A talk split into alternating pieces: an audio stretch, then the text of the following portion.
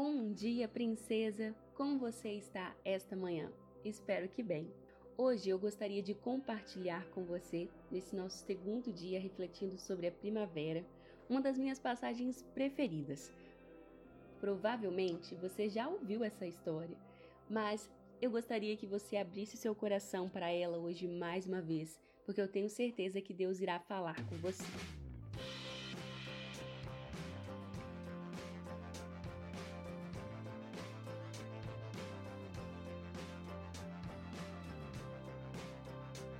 Em Mateus 26, do verso 6 ao 13, assim diz a palavra.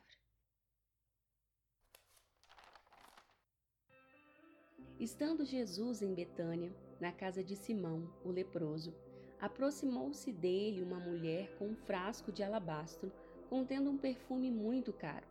Ela o derramou sobre a cabeça de Jesus, quando ele se encontrava reclinado à mesa. Os discípulos, ao verem isso, ficaram indignados e perguntaram: por que este desperdício?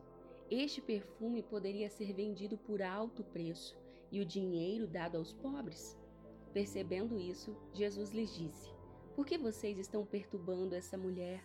Ela praticou uma boa ação para comigo, pois os pobres vocês sempre terão consigo, mas a mim vocês nem sempre terão.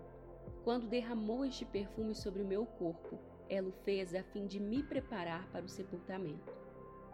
Eu lhes asseguro que onde quer que este evangelho for anunciado, em todo o mundo, também o que ela fez será contado em sua memória. A primavera é conhecida por suas flores e também pela fragrância suave delas. Como é bom cheirar um botão de rosa, não é mesmo? Quantas empresas fazem centenas de testes por ano para tentar capturar o cheirinho das flores e aprisioná-lo em uma fórmula química em frasquinhos para que você e eu possamos passar pela manhã antes de começar um novo dia? Será que você tem aí na sua penteadeira um frasco de perfume preferido? Talvez você o guarde para momentos especiais. Tem sempre uma fragrância que conquista nosso coração e a gente não esquece, né? É incrível, mas eu tenho várias lembranças que me voltam à memória sempre que eu sinto algumas fragrâncias por aí enquanto as pessoas passam por mim. O bacana é que a Bíblia nos conta a história de uma mulher, identificada em Lucas 7,36 como Maria de Betânia, que também tinha um frasco de perfume precioso. O frasco de alabastro, que nós lemos no início do devocional, era um perfume caríssimo para a época custando em torno de 300 denários, o que equivalia a quase um ano de salário naquele período. Provavelmente aquele era o dote mais precioso que aquela moça tinha para o casamento. Mas ao invés de preservá-lo, de guardá-lo para o tão sonhado dia, ela decidiu derramá-lo aos pés de Jesus.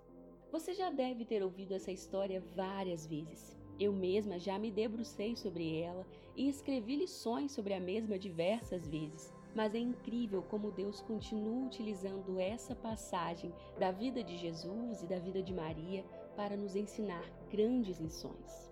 E hoje eu gostaria de frisar uma delas com vocês: a adoração. Aquela mulher não apenas cuidou de Jesus, e ele mesmo explica aos discípulos que ela o estava preparando para o seu sepultamento, que era um sinal de cuidado, de carinho. Mas além disso, ela também o adorou, e o adorou com o melhor que ela tinha, seu precioso perfume, seu dote. Existiam diversas limitações à volta de Maria para impedi-la de adorá-lo daquela maneira. Primeiro, ela poderia ter pensado no preço e na importância do perfume. Segundo, ela poderia ter imaginado que Jesus detestaria ter uma mulher tocando seus pés, que deviam estar sujos, cansados e até mesmo machucados. Terceiro, ela poderia ter sentido medo e vergonha de encarar Jesus e todos aqueles discípulos. Quarto, poderia ter preferido uma adoração mais contida.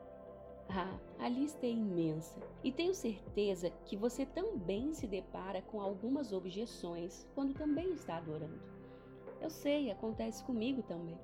Talvez seja por nos apegarmos a elas, às nossas desculpas, que a adoração só tem espaço em nossa vida quando vamos aos cultos na igreja.